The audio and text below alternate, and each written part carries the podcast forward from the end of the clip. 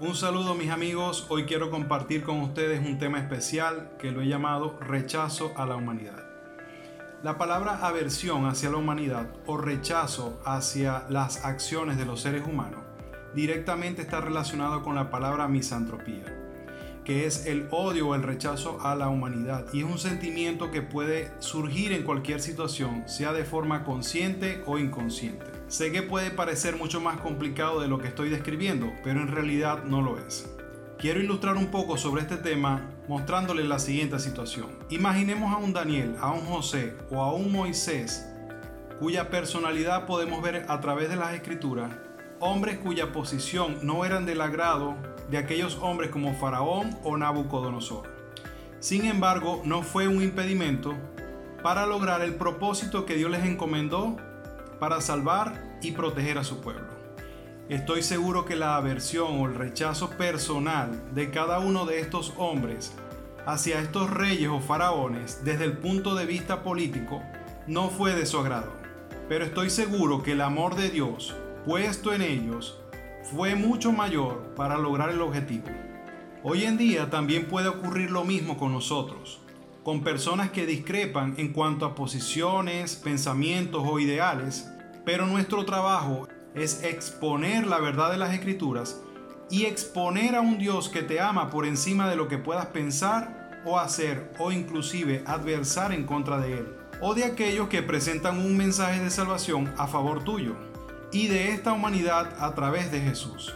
A menudo nos excusamos en sentimientos de rechazo de nosotros mismos debido a experiencias negativas y dolorosas del pasado, prejuicios raciales, socioeconómicos e incluso celos religiosos fuera del lugar pueden contribuir a este rechazo.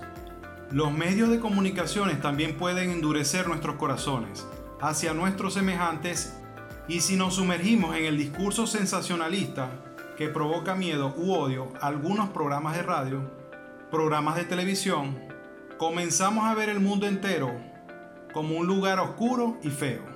El odio o rechazo a musulmanes, judíos, hindúes u otros grupos religiosos puede hacerse pasar por un fervor piadoso, cuando en realidad estamos jugando en las manos de nuestro enemigo que inspira al odio. Y quiero aclarar que el discrepar en cuanto a principios o doctrina no es un rechazo a las personas que la siguen. ¿Cómo podemos cambiar la versión? aceptando el amor de Dios. En Romanos 5:5 dice que el amor de Dios fue derramado en nuestros corazones a través del Espíritu Santo que nos fue dado. Cuando damos nuestra vida a Jesús, Él se pone a limpiarnos. Una faceta de nuestra antigua naturaleza pecaminosa debe ser reemplazar nuestra actitud hacia los seres humanos y demostrar que hemos sido creados a imagen y semejanza de Dios. Una verdad que podemos notar acerca de nosotros mismos es que este amor por los demás no es algo natural, debe ser fruto del Espíritu. Entonces, este primer paso para cambiar nuestra actitud o aversión hacia el rechazo o hacia a la gente es reconocerlo como pecado. Cuando estamos de acuerdo con Dios acerca de nuestro pecado y lo confesamos, Él no solo nos perdona, sino que nos capacita para vencerlo. Amar a Dios es amar a las personas que Él ama. En primera de Juan 4:20 no se deja lugar a la aversión, porque dice, quien dice amar a Dios, pero odia a su hermano o hermana, es un mentiroso. Porque el que no ama a su hermano o a su hermana, a quien ha visto, ¿cómo puede amar a Dios a quien no ha visto? El amor no es pasivo, el amor trabaja activamente para el mejoramiento de alguien más. Cuando Jesús tuvo compasión, hizo algo más. Y para seguir su ejemplo debemos encontrar maneras de servir a las personas desinteresadamente. No importa si nos sentimos amados o no, porque la obediencia no es un sentimiento, es una acción. La aversión o el rechazo hacia la humanidad es la altura del pensamiento egocéntrico. Se basa en la idea errónea de que nosotros somos dignos del amor y perdón de Dios, pero nadie más lo es y asume que nuestra opinión hacia las otras personas es precisa y que somos correctos para juzgarlos a todos. La aversión está en contraste directo con lo que dice Juan 3:16, porque nos dice que Dios miró a ese grupo de personas al mundo entero e hizo algo para salvarnos y fue entregar a su Hijo Jesús, a su Hijo amado.